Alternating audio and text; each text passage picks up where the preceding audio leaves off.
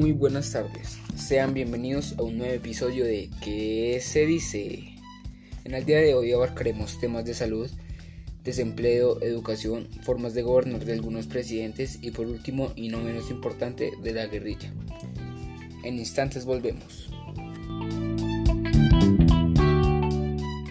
Nos encontramos acá con una persona la cual nos va a ayudar a dar respuesta a las siguientes preguntas.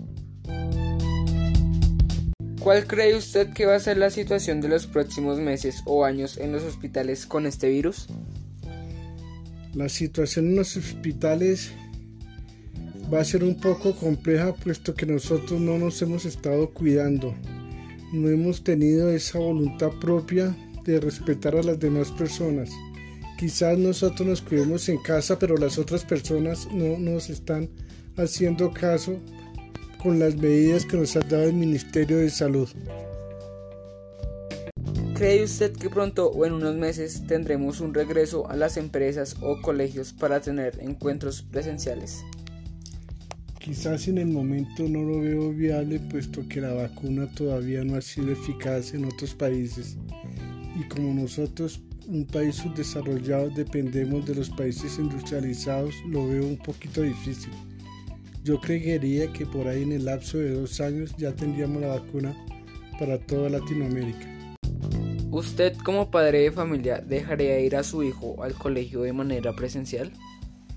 En ningún momento lo dejaría puesto que en el caso mío nos hemos cuidado bastante para de un momento a otro mi hijo tenga contacto con personas. ¿Cuál cree usted que sería la manera de los presidentes para defender a los habitantes de su país referente a la guerrilla? Los presidentes deberían cumplir todos sus objetivos cuando están en sus campañas presidenciales. Desafortunadamente, todo país tiene una forma diferente de pensar. Cada presidente, cada partido aprovecha en el momento lo mejor para ellos.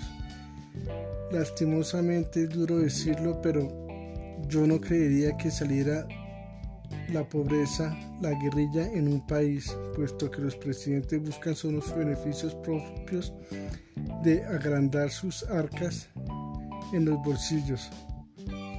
Esto ha sido todo, muchas gracias por su colaboración. Espero les haya gustado, nos vemos en otro episodio de ¿Qué se dice? Hasta luego.